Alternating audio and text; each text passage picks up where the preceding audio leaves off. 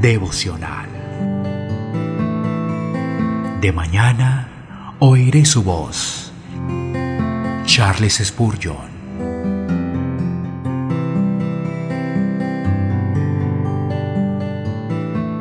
Salmo 62, 5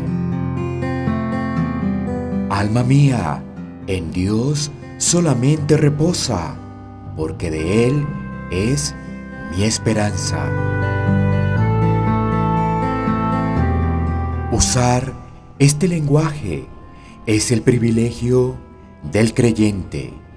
Si busca nada más que lo del mundo, es una esperanza muy pobre, por cierto.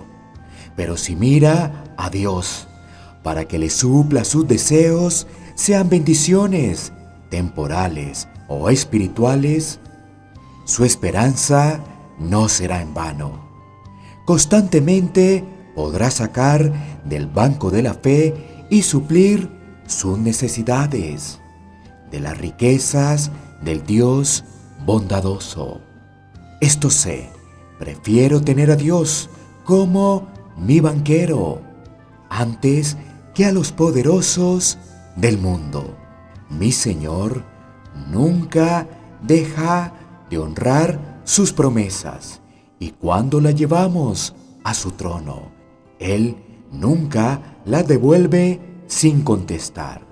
Por lo tanto, solo esperaré a su puerta, porque Él siempre la abre con la mano de generosa gracia. En esta hora lo intentaré de nuevo. Pero tengo esperanzas más allá de esta vida moriré pronto, y entonces de Él vendrá mi esperanza. Salmo 62, 5.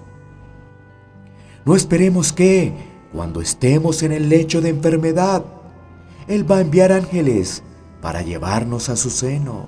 Nosotros creemos que cuando el pulso se debilite y el corazón lata pesadamente, algún mensajero celestial se deparará y nos mirará con ojos amorosos y susurrará, Espíritu, despréndete.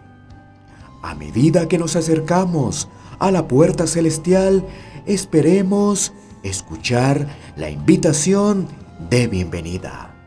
Vengan ustedes, a quienes mi Padre ha bendecido reciban su herencia, el reino preparado para ustedes desde la creación del mundo. Mateo 25, 34. Esperamos arpas de oro y coronas de gloria. Esperamos estar pronto entre la multitud de aquellos que brillan ante el trono.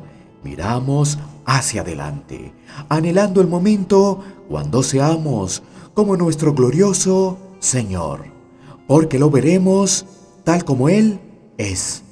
Primera de Juan 3, 2.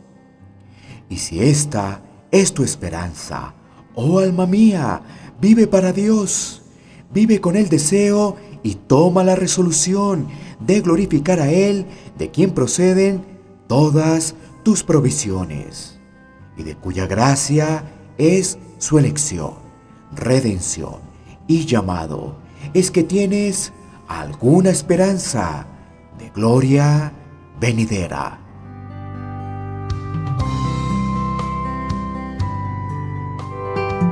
De mañana oiré su voz